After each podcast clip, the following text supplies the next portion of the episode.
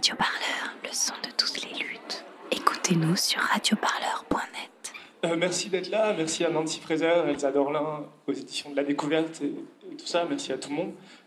Juste dire euh, qu'ici, bah, on est euh, la Parole Errante, qui est un lieu qui appartient au conseil départemental de Seine-Saint-Denis, mais qui avait été passé à un bail à Armand Gatti en 97. Le bail devait se terminer en 2015. Et comme beaucoup de réalités ont toujours été accueillies ici, euh, des discussions comme ce soir, des concerts de soutien, des assemblées, la fête de, syndicats, des fêtes associatives de, la communauté comore ou mexicaine, des moments de solidarité internationale, des pièces de théâtre. On a monté un collectif pour batailler et imposer des suites à ce lieu pour qu'il ne soit pas normalisé ou qu'il devienne un centre euh, entièrement consacré à telle ou telle activité, mais qui continue d'être un espace partagé.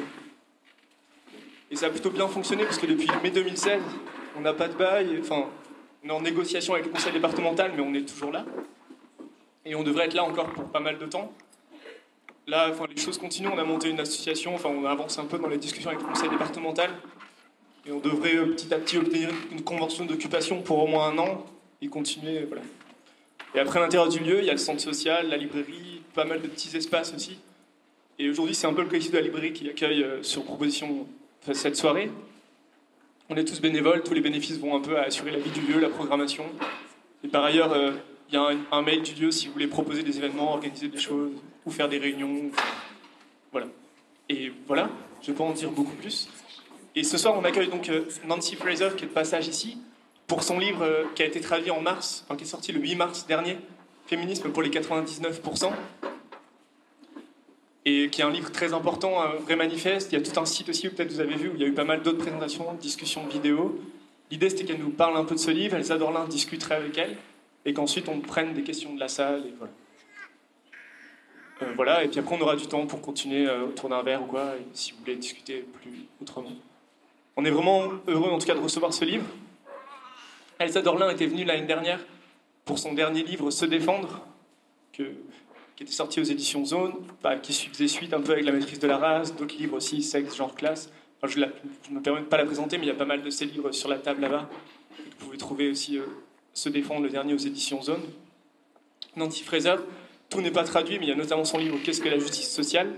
Et ce manifeste-là qui a été écrit avec euh, Titi Bhattacharya et Cynthia Arusa. Je suis pas sûr de bien prononcer, je m'excuse. Et Bhattacharya était ici en mars, je crois, enfin pas ici, mais à Paris, elle a fait plusieurs présentations en mars. Et le manifeste est un peu un geste politique important qui est traduit et du coup dans pas mal de langues, qui sort dans beaucoup de pays à la fois et qui participe d'une reconstruction de beaucoup de questionnements féministes et de mouvements aujourd'hui euh, un peu partout dans le monde. Du coup, je passe tout de suite la parole à Nancy Fraser, puis Elsa Dorlin, et on continuera la discussion. Merci encore à tout le monde.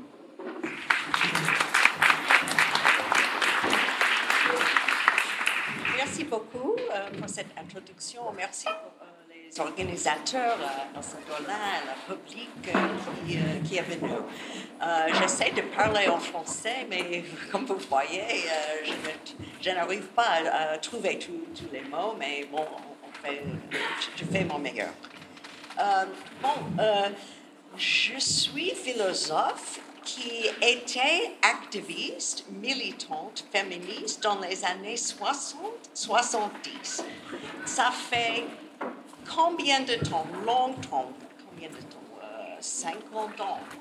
Je, ne suis pas vraiment activiste.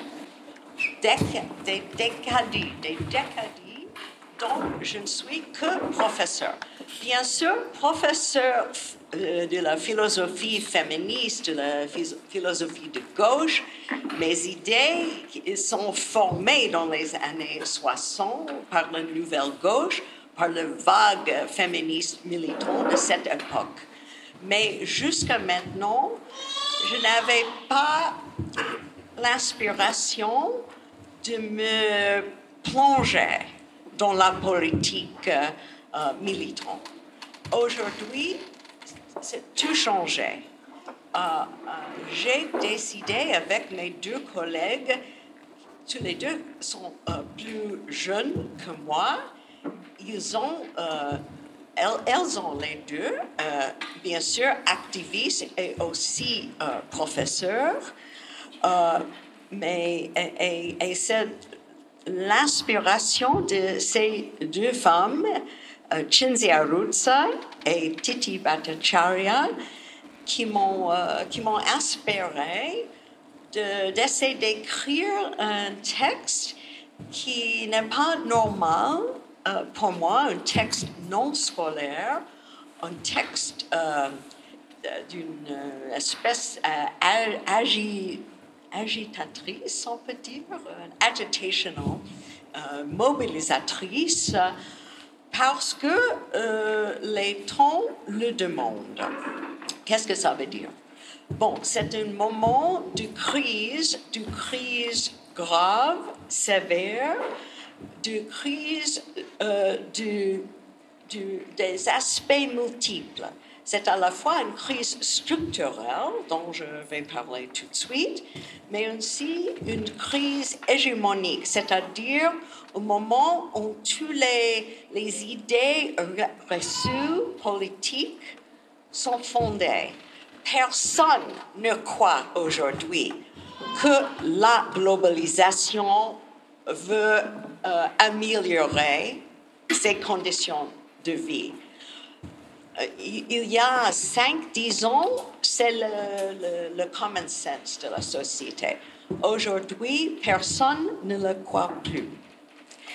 Et euh, c'est un moment où il y a une grande ouverture, une grande volatilité, une grande fluidité des idées.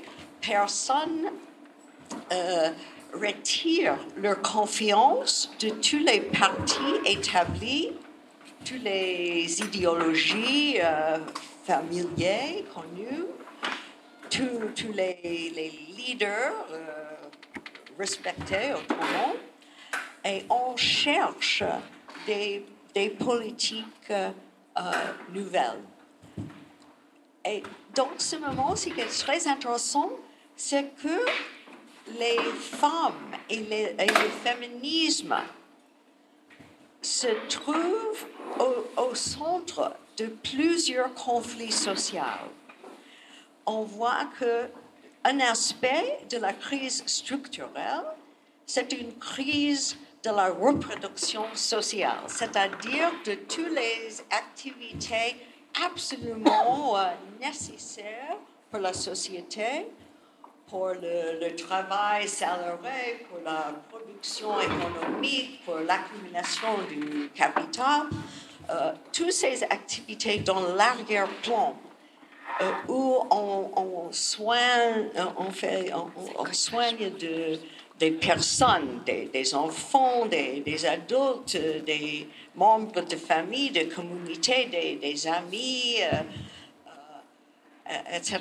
Toutes ces activités de la reproduction sociale, euh, on, les décrit dans le manifeste comme, en anglais, people making travail, le travail qui fait les personnes, est, est en contrat avec euh, le travail qui fait les profits. People making versus profit making. C'est une opposition qui se, trouve au, au soin de la société capitaliste. Et dans cette société, on euh, accorde la primatie au profit making. Et on subordine euh, le people making au profit making. Bon. Aujourd'hui, on a une grande crise de la reproduction sociale qui vient de deux, directions euh, simultanées. Il y a à un côté la demande énorme du capital pour le temps, le temps de travail des femmes. Tout le monde, pas seulement les hommes, pas seulement les, femmes non mariées euh, euh, qui n'ont pas des enfants. Et tout le monde euh, est, obligé de travailler pour, l'argent et c'est un moment où les salaires se baissent et, tous, les, ménages, toutes les familles soient obligés de contribuer beaucoup plus d'heures de travail payé qu'avant. C'est-à-dire, on demande le temps qui avant était disponible pour cette people making, pour ce travail de la reproduction sociale. Maintenant, on est obligé de donner ce temps capital. Ça, c'est une direction de pression. L'autre, c'est l'assistance du banque, des institutions, euh, euh, financières globales que les États euh, réduisent les dépenses pour les services sociaux. C'est l'austérité, la demande pour l'austérité qui est une autre pression contre les, ressources pour le soin, pour la reproduction sociale. Alors, vous avez de deux directions ces pressions contre le, temps et les, énergies, les capacités de soin, de faire les, liens sociaux, de faire les, personnes. Euh, OK. Maintenant, c'est le moment aussi où les syndicats, les acteurs traditionnels anticapitalistes sont sur les défensifs, euh, avec des difficultés énormes pour, euh, pour euh, faire des protestations contre le néolibéralisme. Les luttes les plus, les plus comment on dit, intenses, les luttes les plus intenses maintenant, c'est parce que je bouge. Mais je bouge quand je parle, c'est normal pour moi. OK. Euh, les acteurs traditionnels militants ont un peu désarmé, n'est-ce pas? Et c'est les luttes pour défendre la reproduction sociale qui sont au centre dans plusieurs pays du monde. On, trouve là, euh, du côté droite, le populisme de droite, comme euh, Le Pen ici, comme euh, Trump chez nous, comme n'importe qui dans plusieurs pays, ils ont eu position en promettre de défendre la reproduction sociale pour le moment, il n'y a pas de grandes voix de la gauche. Et ça, c'est un grand problème. C'est un moment assez fluide, assez dangereux, mais aussi il y a des, opportunités. Intéressant, euh, c'est très intéressant que dans ce moment, dans plusieurs pays, le féminisme se présente comme la voie anti-néolibérale, anti-capitaliste, anti-austérité. Ça, c'est un, féminisme qui, euh, diverge euh, euh, du féminisme de période antérieure. Le féminisme de période antérieure euh, à mon avis, c'était une sorte de libéralisme progressiste. Euh, j'ai écrit de le néolibéralisme progressiste, c'est-à-dire une économie politique financialisée qui, euh, qui, qui, qui, fait baisser les conditions de, de, la vie économique de la plupart de la société mais qui se légitime avec une certaine aura, si on peut dire en français, une aura de cosmopolitanisme, de moralité avancée, d'ouverture, de, multiculturalisme, de gay-friendly, euh, LGBTQ-friendly féminisme.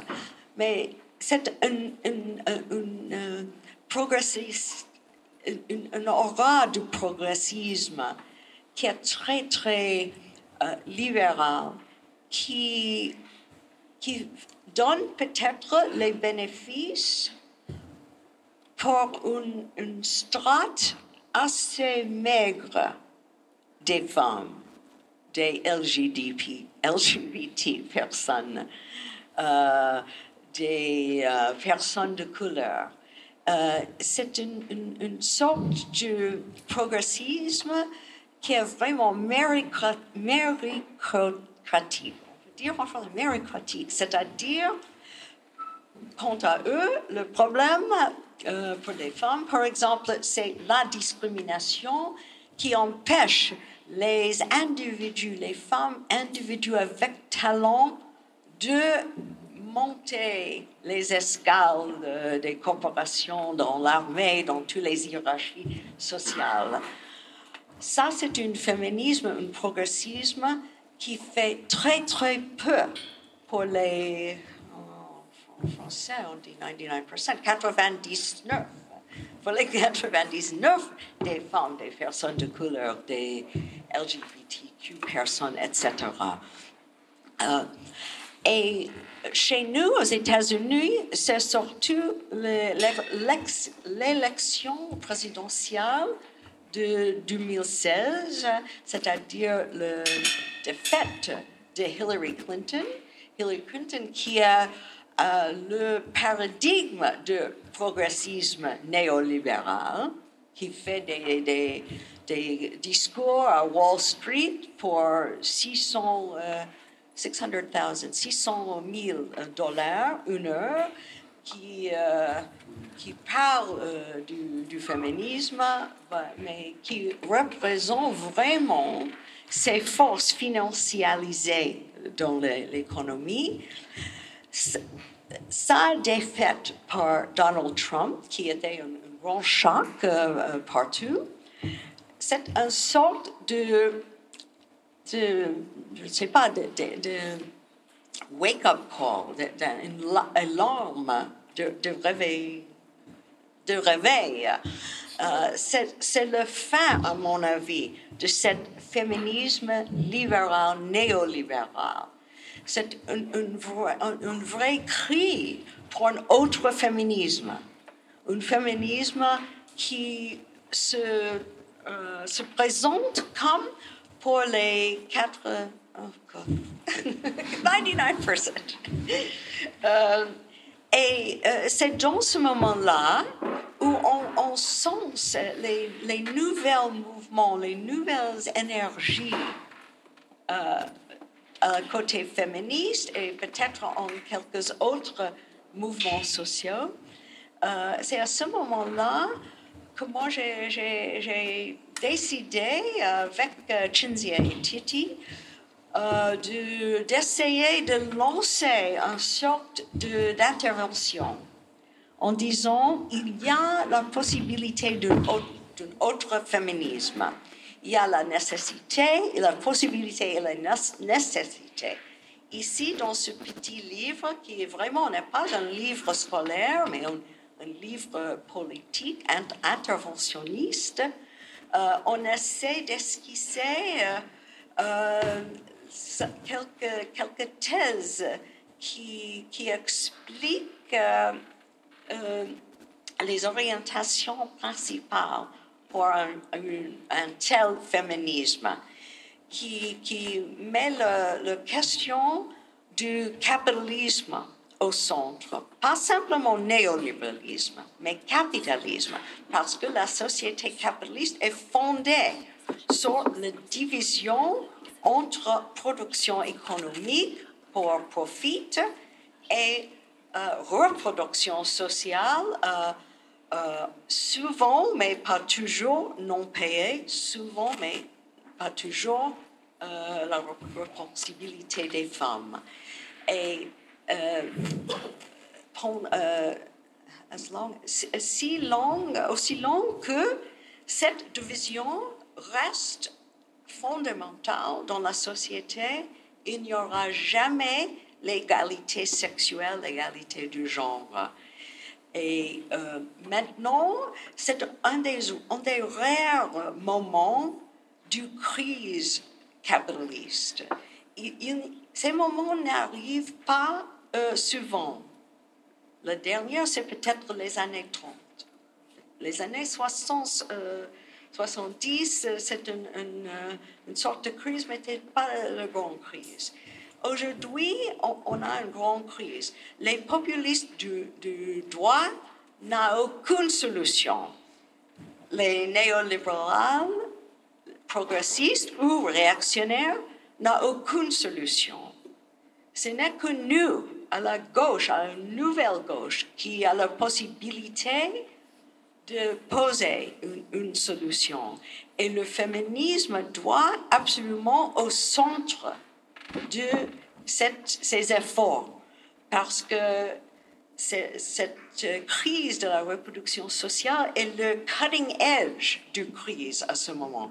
Avec la crise écologique, la crise politique, la crise économique, toutes ces crises qu'on connaît bien, ils sont tous ancrés dans le système capitaliste financiarisé d'aujourd'hui, le genre ne plus être bordé comme la seule division importante sociale, comme le, plus profond, la sorte de tous les autres.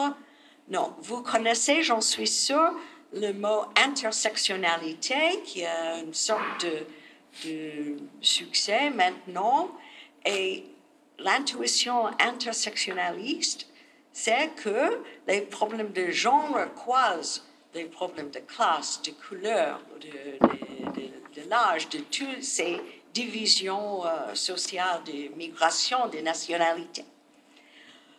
Euh, ici, on essaie d'expliquer le base structurelle de ces problèmes intersectionnels intersectionnalité nomme un problème, mais pas une euh, théorie structurelle. Ici, on essaie de, proposer une théorie structurelle qui explique la, position des divisions genre et sexuelles, de race, de classe, etc., dans la société capitaliste. C'est une sorte d'élargissement du cadre marxiste qui inclut pas simplement la production euh, de, euh, de, travail salarié, mais toutes les conditions arrière-plan de ça, la nature, la famille, les communautés, le pouvoir public, toutes ces conditions absolument indispensables pour le système capitaliste à fonctionner. Mais je, je, je, conclue en, disant simplement que c'est un moment vraiment exceptionnel, historique, et c'est le moment où il faut, on va inventer un autre féminisme pour les 99%. Ça peut être une sorte de modèle pour les autres mouvements sociaux qui doivent aussi inventer des courants pour les 99%. Il faut une écologie pour les 99%, un anti-racisme pour les 99%, un mouvement pour les droits des migrants pour les 99%. Tous ces mouvements. Le féminisme tout seul ne peut pas transformer la société, mais c'est un ingrédient essentiel euh, transformation. Et c'est maintenant, c'est la clé, je crois, pour intervenir dans une situation assez fluide, qui reste encore fluide, encore, euh, encore ouverte aux interventions de, de, la gauche, mais qui est euh, aussi euh, dangereuse. Et si on n'acte pas maintenant, ça va close, ça va fermer sur une, une option à droite euh, assez terrible. Merci beaucoup pour votre attention.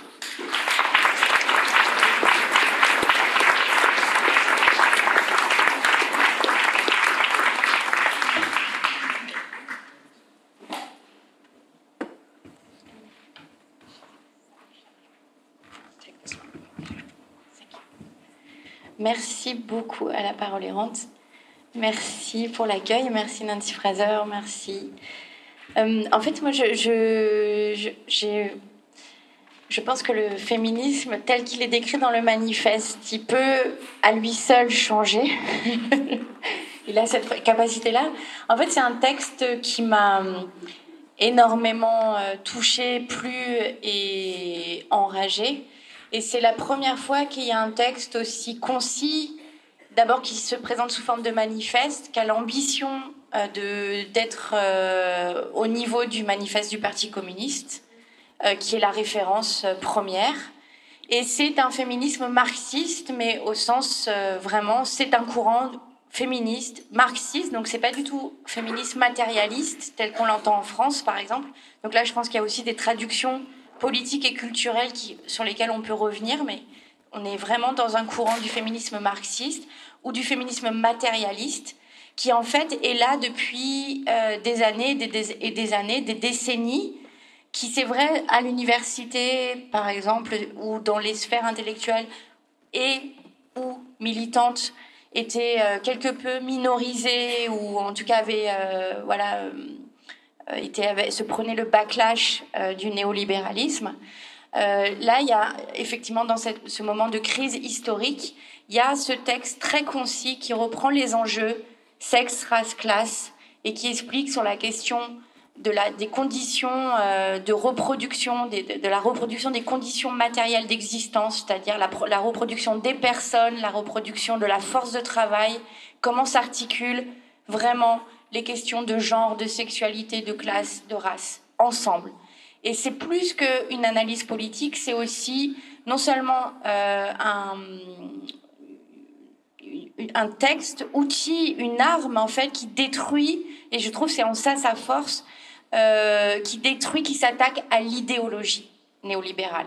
Et en fait, il y a très peu de textes ces dernières années qui, euh, dans un courant marxiste, reprennent la question de l'idéologie. Le terme idéologie n'est pas pris forcément dans le texte, parce que c'est effectivement un texte grand public, mais tout le fond du texte, c'est de détruire à coups de marteau l'idéologie capitaliste.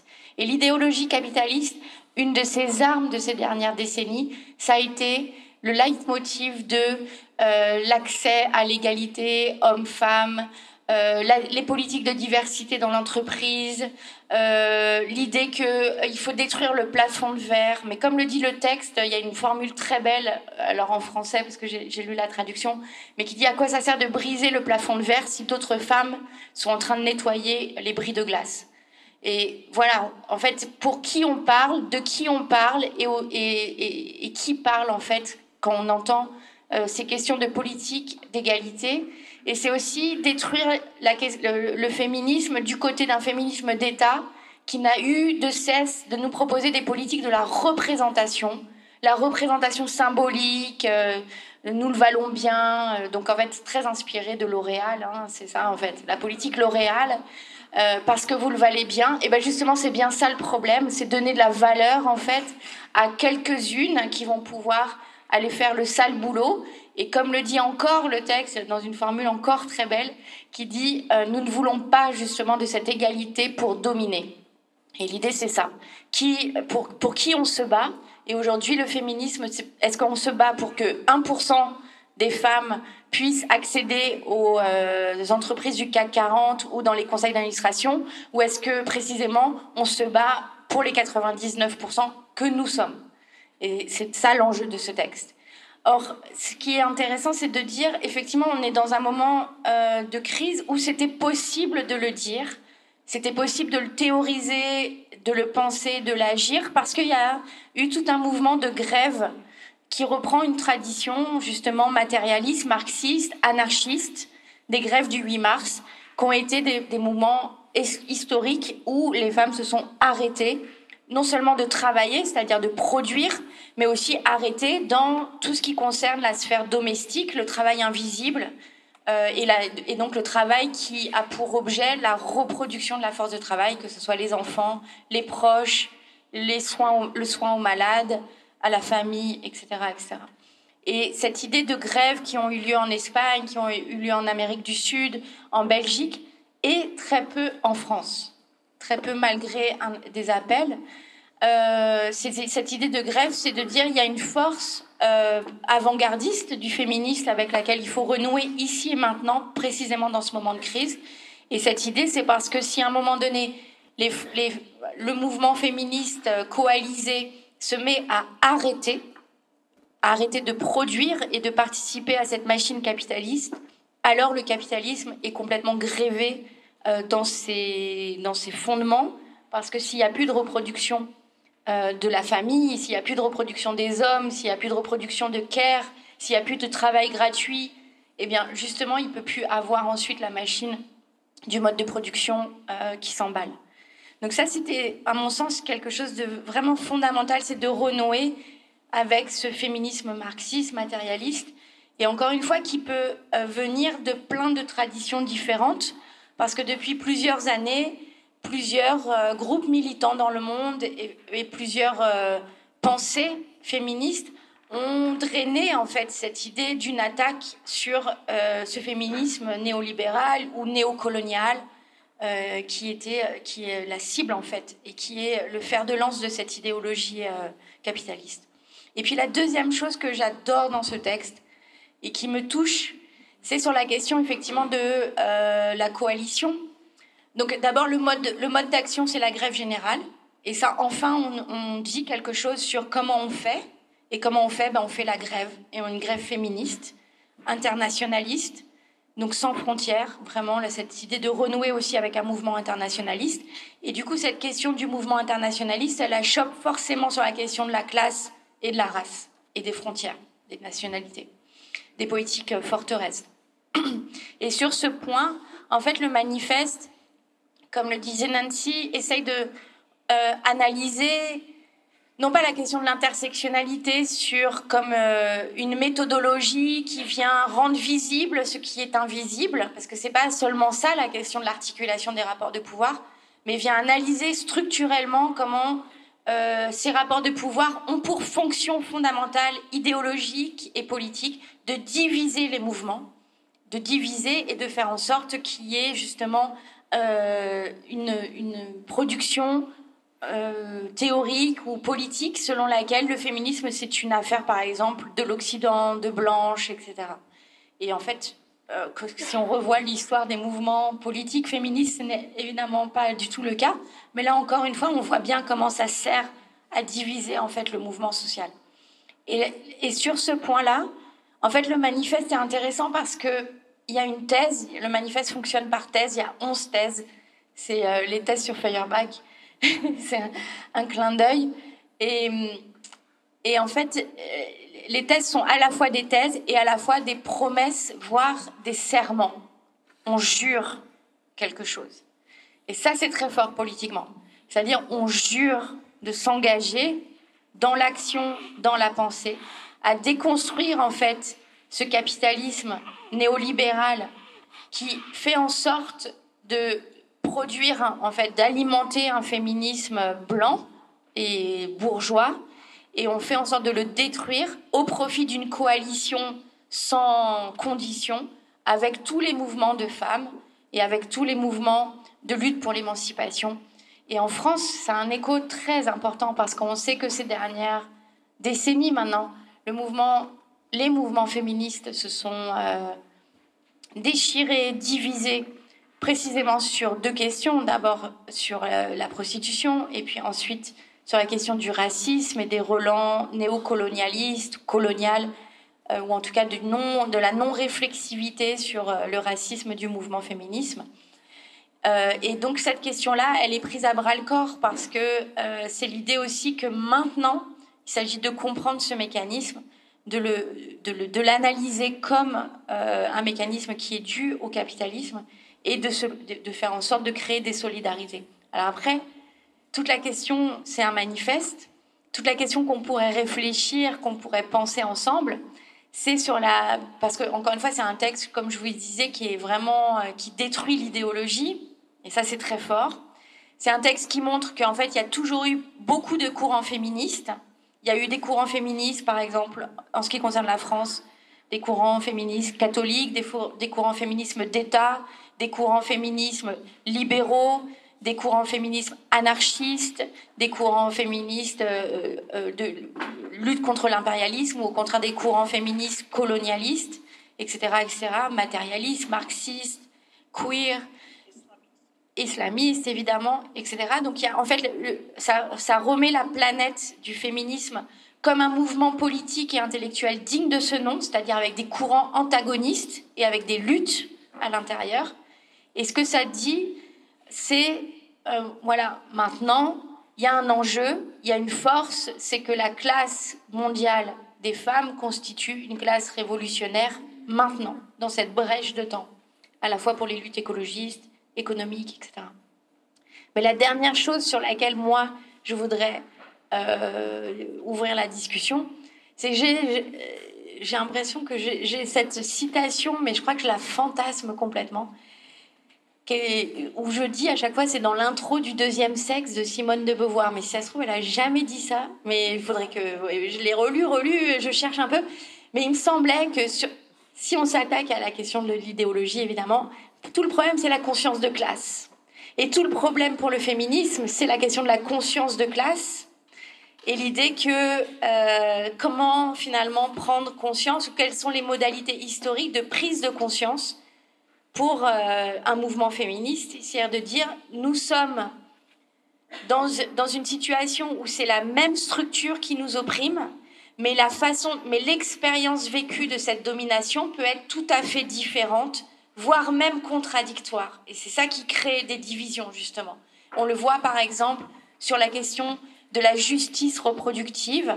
On sait très bien que si on prend, on, connaît l'exemple des États-Unis, mais en ce qui concerne la France, euh, au même moment où les femmes se battaient dans la France hexagonale pour l'accès à la contraception et à l'avortement, au même moment, les femmes des classes les plus populaires depuis le 19e siècle, tout au long du 20e siècle, où les femmes, par exemple, des territoires anciennement colonisés, étaient, elles, soumises à euh, des stérilisations forcées ou un non-accès, en fait, aux droits symboliques et sociaux de la maternité. C'est-à-dire qu'elles n'étaient pas reconnues et en plus, on a expérimenté sur elles des techniques de limitation des naissances. Donc cette question, on voit bien que quand le mouvement féministe dit droit à l'avortement et à la contraception, c'est pas si simple parce que tout de suite arrive l'idée qui parle quand on, dit que cette revendication est la première, par exemple, pour l'émancipation. Qui parle? Eh bien, c'est seulement une partie de cette classe des femmes qui fait l'expérience de la domination à travers l'injonction à la reproduction. Quand d'autres femmes font au contraire l'expérience de la domination à travers la restriction, euh, par exemple, au droit à la maternité et encore une fois au, pouvoir et aux bénéfices symboliques et sociaux que ça, que ça induit. Donc cette idée-là de la multiplicité des expériences, elle pose la question de la conscience. Et ça, le, manifeste le dit très bien en fait. Nous avons des expériences très diverses, mais au nom de ces expériences très diverses, nous devons absolument nous coaliser et nous solidariser. Maintenant, la question, le problème, c'est que c'est cette fameuse phrase de Simone de Beauvoir, chaque soir, à la différence, Simone de Beauvoir le dit, du prolétaire, du noir ou du juif, chaque soir, la, femme, les femmes rentrent euh, couchées dans le lit de leur oppresseur. Donc, so what? Merci beaucoup. Bon. Euh,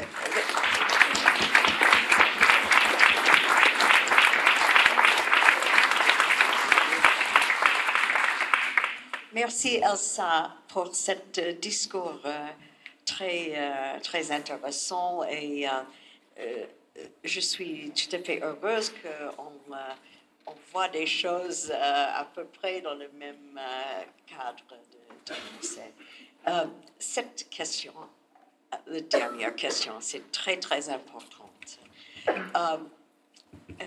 je dirais que, à mon avis, c'est peut-être une hérésie, une hérésie.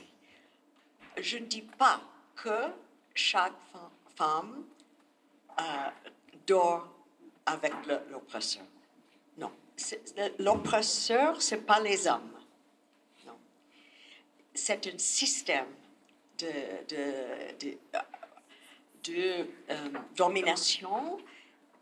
En, en ce moment-là, on peut appeler ce système le capitalisme financialisé néolibéral qui ont son propre forme de la domination masculine. Mais les hommes, les 99% doivent, doivent être, devenir nos, nos alliés. Nos, nos, alliés. Um, c'est pas facile de construire cette alliance, mais il le faut. Et si on, on, on commence en disant que eux sont l'ennemi, c'est fini, c'est foutu. Euh, je, je, ne suis pas moi-même pour la sisterhood globale. Comment on dit en français? Sisterhood. Sororité globale. Non, il, il, il y a un nombre de, femmes qui sont nos ennemis si on est vraiment pour les 99%. le, féminisme n'est pas toutes les femmes. C'est les femmes qui, euh, qui, euh, qui se posent comme force politique contre ce système. Il y a euh, quelques nombreux des femmes qui défendent le système, qui, qui le défendraient jusqu'à la fin. Euh, mais il y a aussi euh, des, des, classes euh, moyennes, des classes qu'on dit le strat professionnel managériel, qui, qui peut être peut-être gagné à notre côté. Si euh, on, euh, arrive à, former un féminisme qui est, qui est fort, qui, est, qui, donne le plaisir, qui donne la communauté, qui donne l'expérience d'être ensemble dans les grèves, là, on, on, euh, on attire les gens qui normalement sont à l'autre côté. C'est toujours comme ça dans la politique. Et je crois qu'à ce moment en histoire, qui n'est pas le moment de 48, c'est ça, pour euh, le deuxième sexe euh, Non, c'est dans les années 50. N'importe. Euh, c'est un autre moment où le féminisme, le, langage du féminisme est, très bien diffusé. On a, tout le monde a l'accès. Mais tu as raison, il y a des idéologies qui, qui tournent le langage féminisme dans un sens euh, très euh, étroit, très, très libéral. Il y a aussi, bien sûr, les, les, les, les, discours patriarcaux qui rejettent le féminisme en, tout. Mais euh, dès que le, langage, le pensée féministe, même dans une forme euh, hmm, pas sophistiquée, dès que c'est disponible, là, euh, les femmes, n'importe où, ont la possibilité de, interpréter leur situation, leurs expériences dans un sens euh, féministe. Ce n'est pas la situation euh, Beauvoir a confronté où, le féminisme est, pratiquement disparu et à chacun dans son euh, petit coin. Maintenant, on, a, cet avantage, on peut dire je, veux juste euh, une dernière intervention, après on, peut ouvrir aux, questions. Euh, enfin, l'idée aussi de ce que je disais sur la conscience, malgré tout, l'idée de la mobilisation et de la conscience, la conscientisation, qui est très compliquée, euh, c'est-à-dire où on fait grève, comment on fait grève, et notamment sur le cas particulier de la France, qui est vraiment intéressant parce qu'il y a des résistances très fortes et à la fois toute une tradition pourtant du mouvement social ou très forte. Mais ça, c'est une question vraiment à réfléchir. Je ne veux pas dire que c'est la singularité française, je ne dis pas ça. Je dis juste qu'il y a... Voilà, exactement. Mais c'est quand même intéressant de ce point de vue. L'autre point que, que, je trouvais très intéressant, c'est vraiment la critique du féminisme. Donc il y a une critique du féminisme néolibéral politique de diversité, égalité, parité. Genre, il suffit qu'il y ait autant d'hommes et de femmes, encore une fois, dans les comités ou dans les conseils d'administration et tout ira bien. Ou autant de femmes ou autant de telle catégorie, telle minorité à la télé. Donc toute cette critique de la politique de la visibilité ou de la représentation qui est au fond encore la voie du capitalisme, qui fait de l'argent là-dessus, sur cette politique de visibilité. C'est-à-dire qu'il crée des niches pour, pour, pour, vendre des produits ensuite. On voit bien la déclinaison de L'Oréal, hein, qui, je, vais arrêter de citer, mais qui vend des crèmes, par exemple, des fonds de teint, etc., et qui a toute une politique de représentation. Donc c'est vraiment cette critique des des actions pour une meilleure représentation, une visibilité qui est, à mon sens, très très utile. Mais l'autre chose, c'est donc le féminisme carcéral, et ça, c'est sur la question des violences. Alors c'est là où moi j'ai pas exactement la même position. L'analyse du livre est très juste et très du manifeste est très claire. Là où il est, il est à mon sens ultra pertinent, c'est de dire nous ne pouvons accepter des politiques de soi-disant de prévention des violences qui ont pour conséquence l'incarcération ou la criminalisation euh, qui ne vise de toute façon que certaines catégories d'hommes les plus paupérisés, appartenant aux classes sociales ou appartenant, euh, ou, évidemment les hommes racisés des quartiers populaires. On le voit exactement, les logiques par exemple en France sur la pénalisation du harcèlement de rue en réponse soi-disant euh, au mouvement euh, Balance ton port qui pourtant ciblait bien les violences comme étant principalement dans l'espace domestique ou au travail et certainement pas, euh, ça ne veut pas dire qu'il n'y a pas de violence dans la rue, mais en tout cas la question n'était pas de mettre des caméras ou de verbaliser des individus puisqu'on sait très bien que c'est un arsenal supplémentaire donné à la chasse aux sorcières. Mais ça c'est très fort. Mais sur la violence, euh, moi, j'aurais, euh, on pourrait imaginer en fait un mouvement de grève sur la violence. Et, vraiment de grève euh, effective, c'est-à-dire compris de grève du sexe. En, France, au 19e siècle, il y a eu la grève des ventres, par exemple, hein, de refus des ouvrières, notamment pour contester leurs conditions de travail, de, faire la grève des ventres, c'est-à-dire la grève du sexe, en gros. Mais moi, je suis d'accord avec la grève, je suis aussi d'accord avec le sabotage casser la machine. Euh, et casser la machine, ça veut dire casser des genoux. Et du coup, à un moment donné, sur la violence effective, de dire, voilà, il y a une mobilisation aussi. Euh, tu dis, et tu as raison, évidemment, les 99%, c'était un mouvement global, euh, peu importe le genre, etc. Mais il y a, y a, quand même un rapport de force immédiat.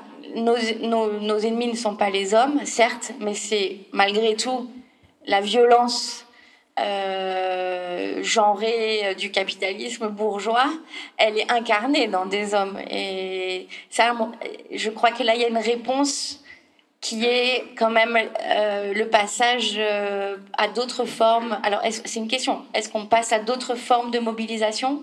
La grève ou l'action directe, non violente? Je pense aux suffragistes anglaises, je pense... voilà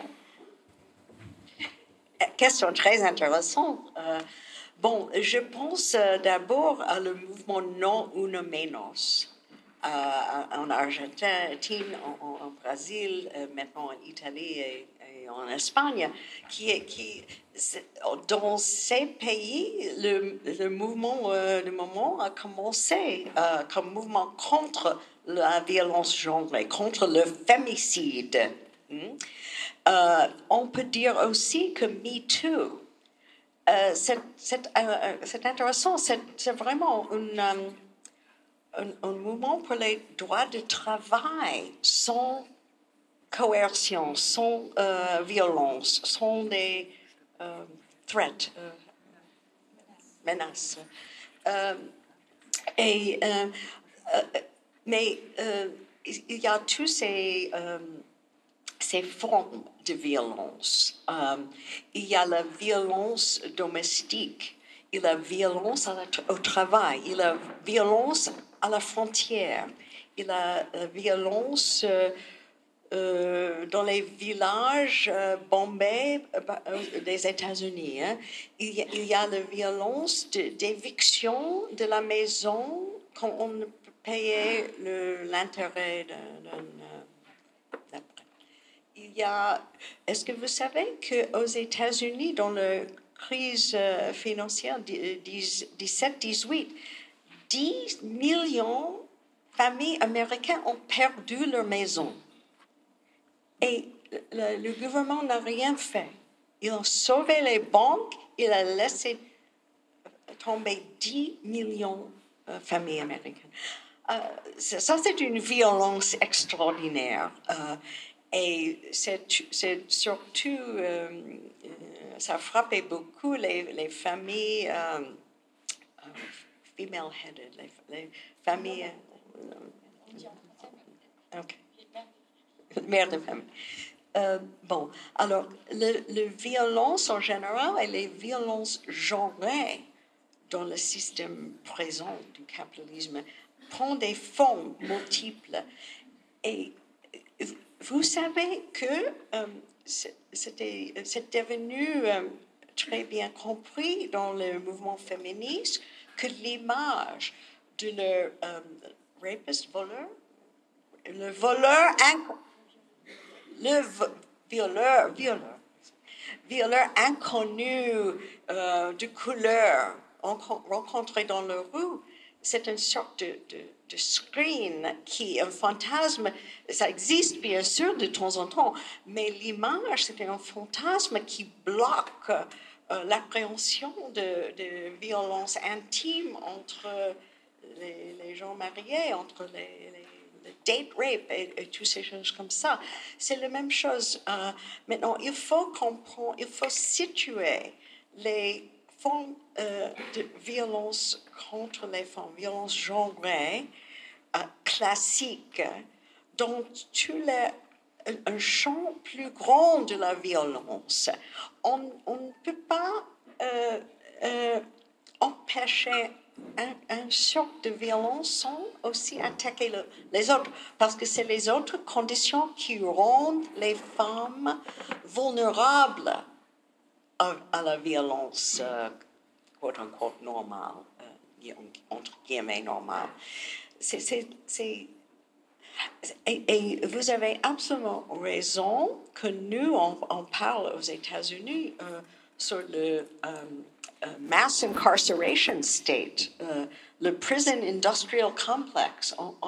Mais c'est une machine pour, pour euh, incarcérer les, les, les hommes pauvres, hommes de couleur, euh, avec ou sans papier. euh, euh, c'est une, machine. Et nous, on parle du féminisme carcéral. Est-ce est-ce qu'on connaît, cette expression ici?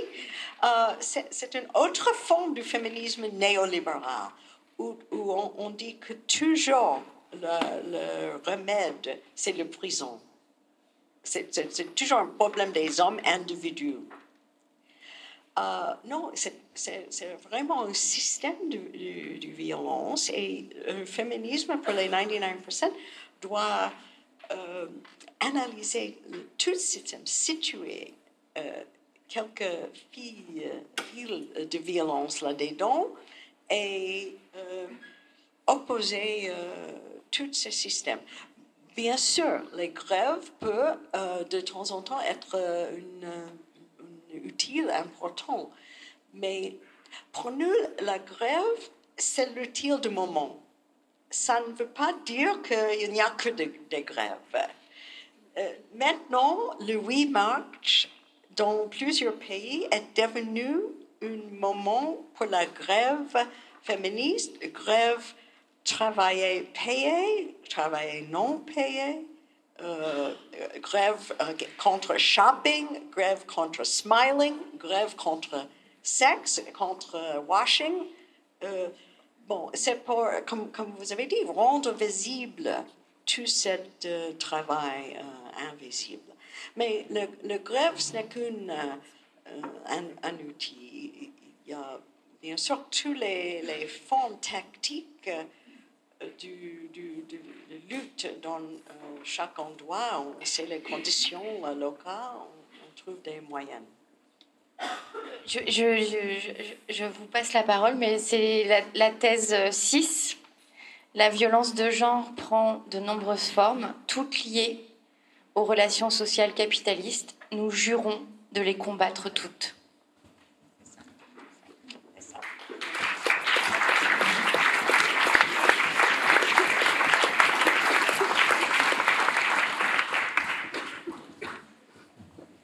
Merci beaucoup. Je ne sais pas s'il y a des questions dans la salle. Oui, j'ai oublié de le dire au début, juste, on a enregistré l'intervention qui sera mise sur Radio Parleur et sur le site de La Parole Errante demain.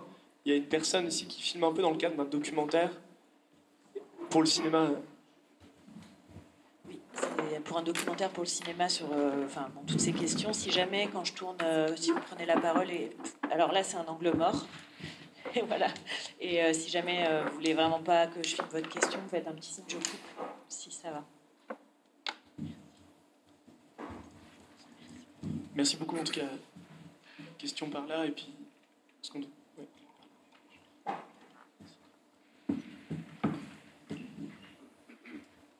Merci beaucoup. Ça, ouais, ça marche. Euh, déjà, je vais vous commencer simplement pour vous remercier, Madame Dorlin, parce que euh, dans votre bouquin Se défendre, vous dites euh, la question n'est pas d'apprendre à se battre, mais c'est de désapprendre à ne pas se battre. Et euh, j'ai porté plainte pour agression sexuelle il y a une semaine, et croyez-moi que euh, cette phrase résonne encore. Voilà, donc merci beaucoup.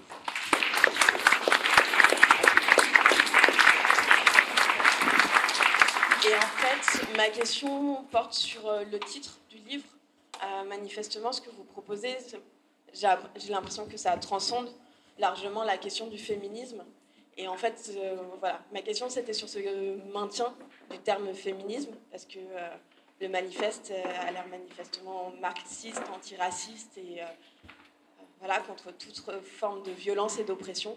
Donc pourquoi le maintien spécifiquement du terme féminisme?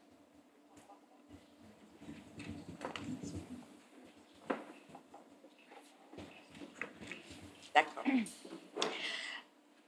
Ce manifeste-là, c'est adressé aux femmes, aux féministes euh, femmes et hommes et euh, féministes potentiels, actuels, euh, et aussi aux autres personnes qui s'intéressent dans la lutte contre le néolibéralisme à ce moment. Mon rêve, c'est que les autres mouvements se développent euh, des, des courants parallèles, euh, alliés. Euh, pourquoi pas une écologie pour les 99% et un antiracisme pour les 99%, et, etc. c'était les, grèves, euh, le mouvement international des grèves du 8 mars, mars qui nous a inspirés, euh, qui, nous a convaincus que il y a une, une, un féminisme nouveau qui se développe maintenant. Euh, nous, ce n'est pas nous qui, euh, qui voulons créer, ça existe. Ce qu'on essaie de faire, c'est de lui donner euh, un nom et une sorte d'analyse. Il y aura peut-être des, des, autres, des alternatives. C'est un espace de conversation, de débat. Euh, mais euh, pour nous, le seul, le seul féminisme qui passe aujourd'hui, c'est un féminisme antiraciste, écologique, démocratique, anticolonial, euh, anticapitaliste. C'est ça que les, les temps exigent. Et on dit ça aux féministes. Il faut avoir fini avec le féminisme libéral. C'est foutu, c'est fini.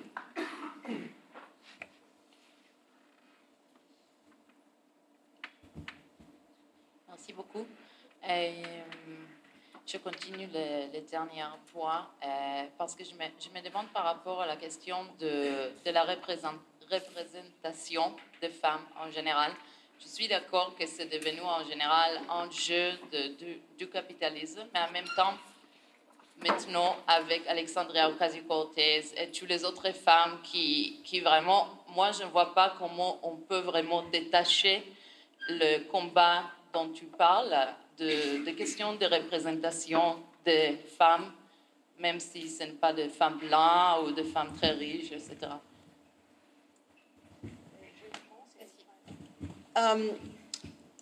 c'est très intéressant. Euh, euh, je parle maintenant de, des États-Unis et après Elsa va euh, dire quelque chose d'autre. Aux États-Unis, maintenant, il y a une grande lutte à l'intérieur du Parti démocratique. Notre système électoral sera très, très difficile, presque impossible de former un troisième, quatrième, cinquième parti. C'est le système de deux partis.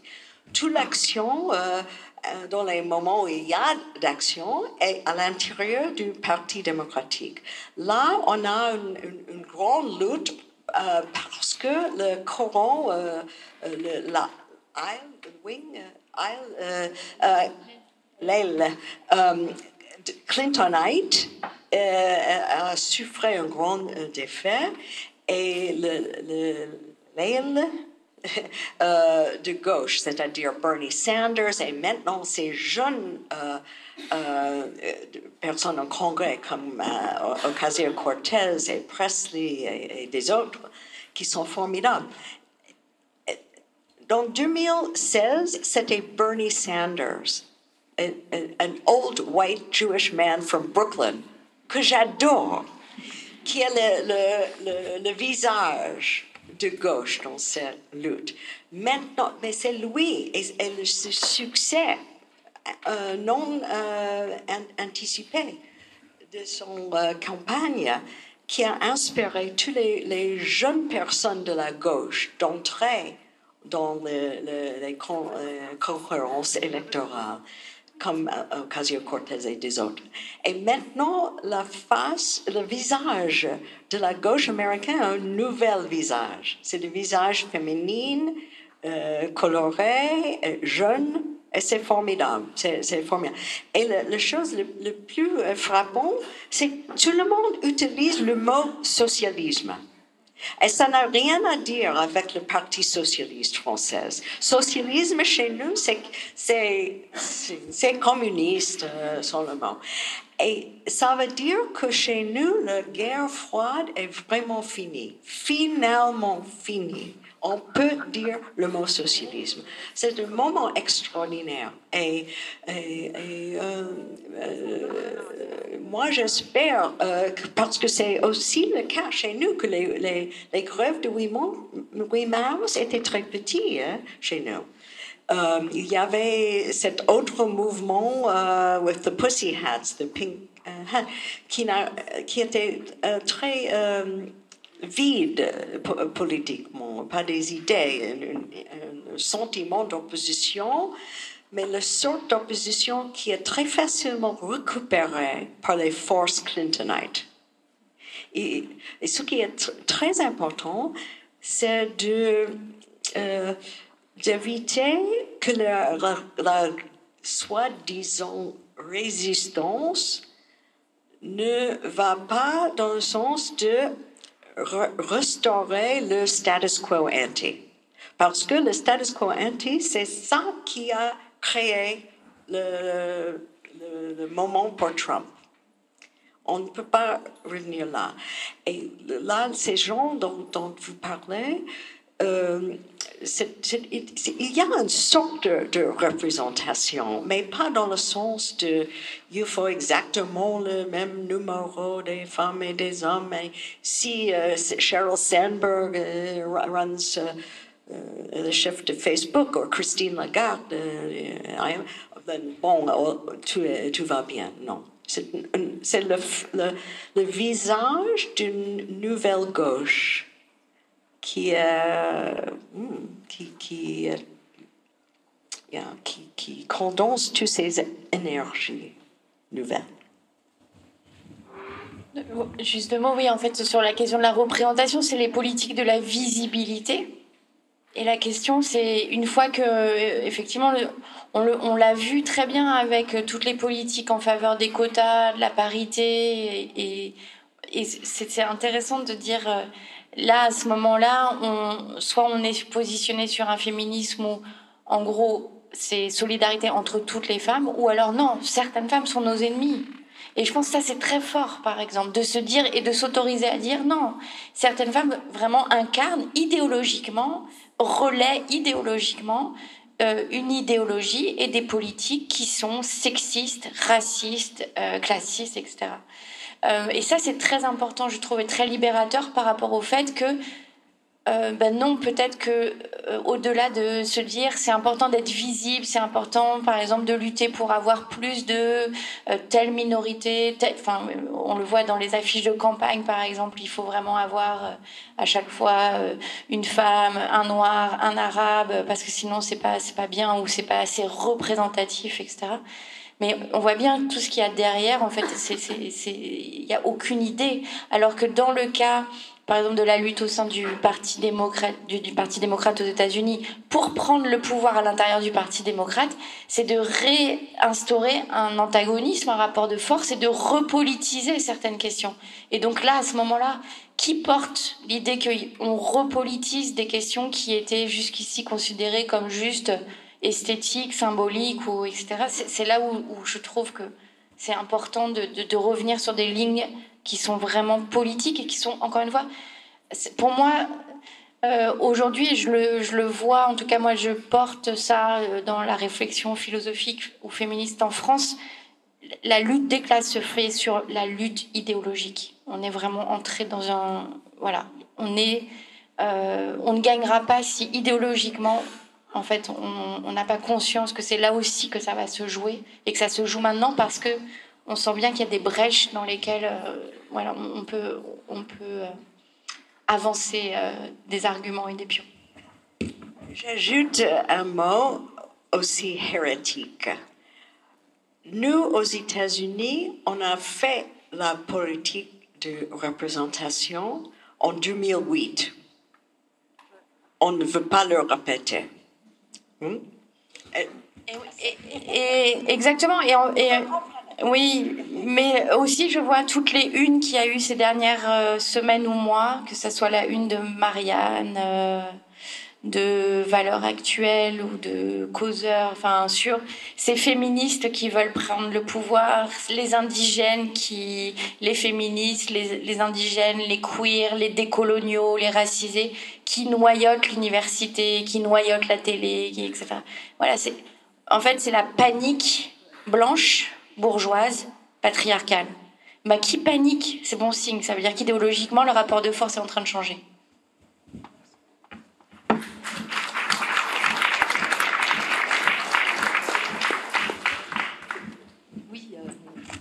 Je pense que c'est. Merci d'avoir. Euh, je pense que la France est un exemple euh, fabuleux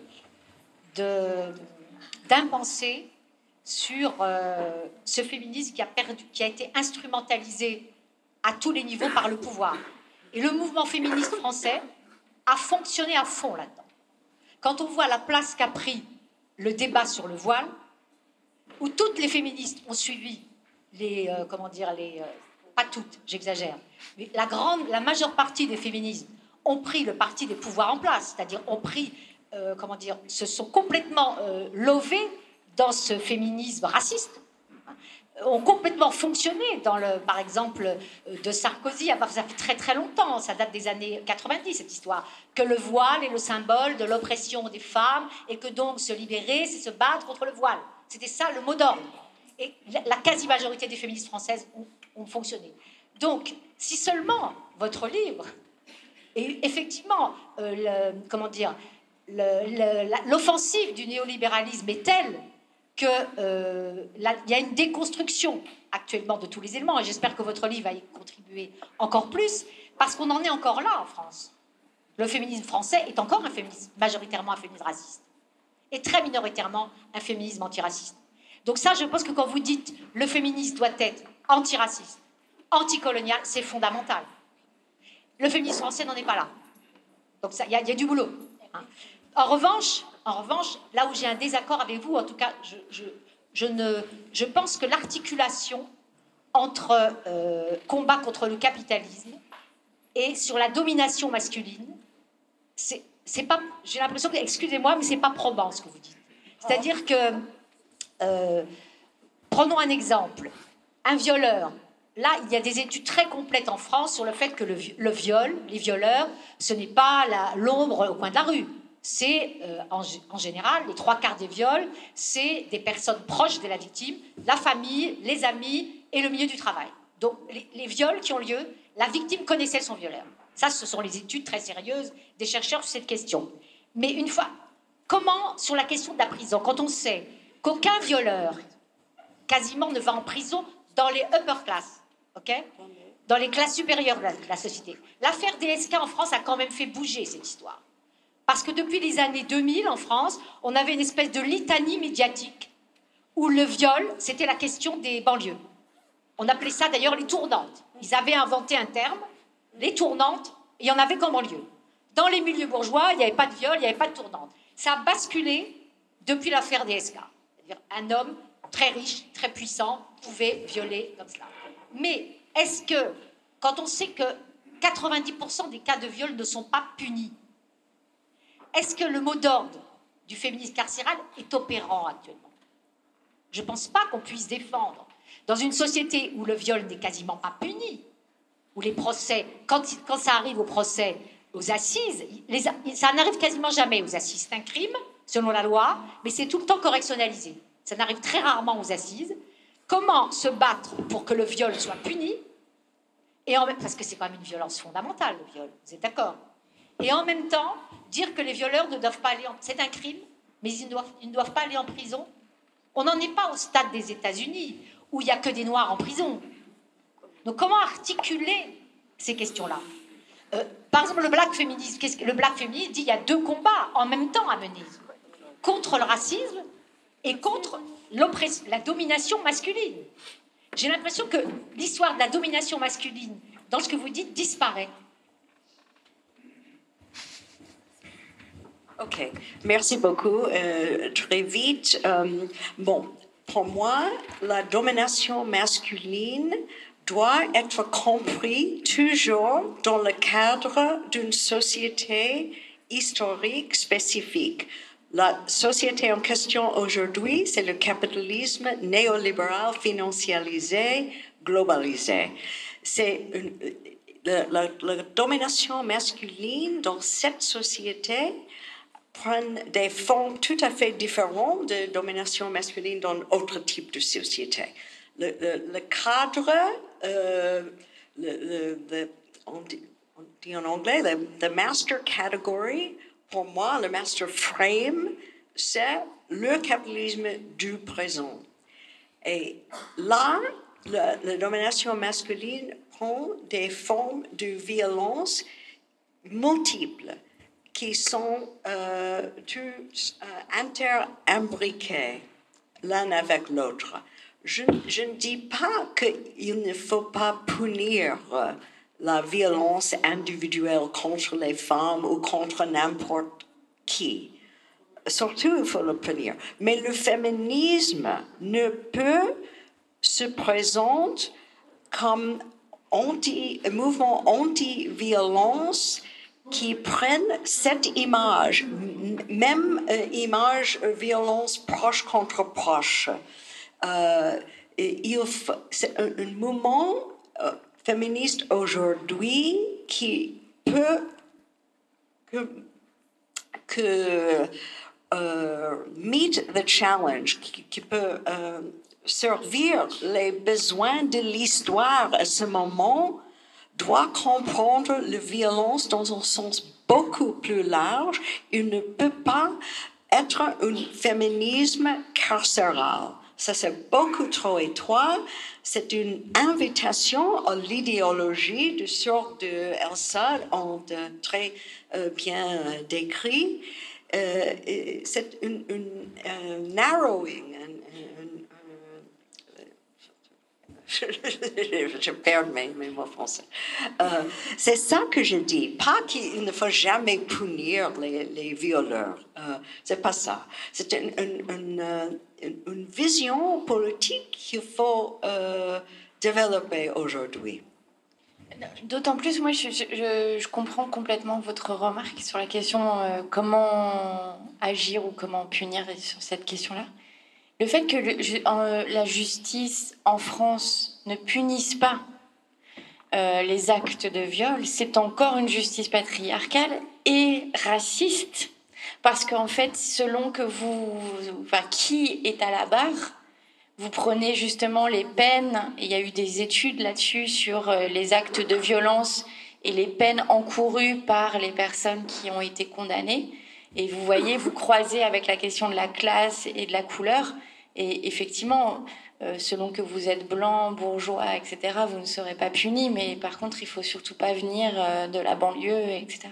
Donc c'est un système en fait qui est complètement l'idée qu'on maintient la dimension licite du viol euh, permet d'assurer les conditions de reproduction d'une société euh, sexiste en fait. Ça, continue d'envoyer le, message que c'est quelque chose de licite, euh, la disposition sexuelle du corps de toute une partie de la société. Donc c'est ça. Mais alors la question comment punir, moi c'est pour ça aussi que. Mais moi je pense qu'il faut Là, il y a une auto-organisation du mouvement des femmes, euh, une auto-organisation qui n'est pas, je vous dis pas de faire euh, de l'auto-justice, mais qui passe par vraiment une éducation euh, non sexiste, l'idée d'une éducation émancipatrice. On a oublié l'idée vraiment d'une éducation qui libère le corps, qui construit le corps sur sa force, sur sa puissance d'agir et encore une fois, je ne dis pas, attention, qu'il faut responsabiliser les femmes en disant, bah, si tu n'as pas pu te défendre, c'est ta faute, etc. Mais on voit bien que le problème, il est en amont. Le problème, c'est pas d'aller demander à l'État plus de lois, plus de caméras de surveillance, plus de délits ou euh, de peines plus lourdes, en fait. On ne peut pas demander à l'État qui organise l'impunité, on ne peut pas lui demander de protéger les femmes alors que c'est lui-même qui organise les conditions d'impunité de la violence.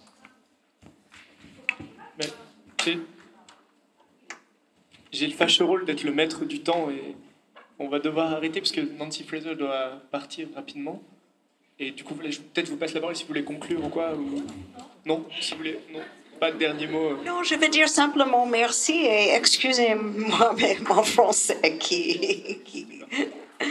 Merci beaucoup. Merci à Elsa.